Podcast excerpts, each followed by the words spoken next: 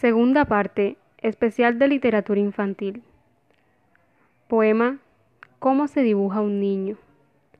Para dibujar un niño hay que hacerlo con cariño, pintarle mucho flequillo, que esté comiendo un barquillo, muchas pecas en la cara, que se note que es un pillo.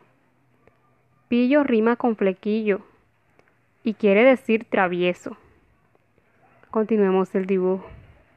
Redonda cara de queso, como es un niño de moda. Bebe jarabe con soda. Lleva pantalón vaquero, con un hermoso agujero, camiseta americana y una gorrita de pana. Las botas de futbolista, porque chutando es artista. Se ríe continuamente, porque es muy inteligente. Debajo del brazo un cuento, por eso está tan contento.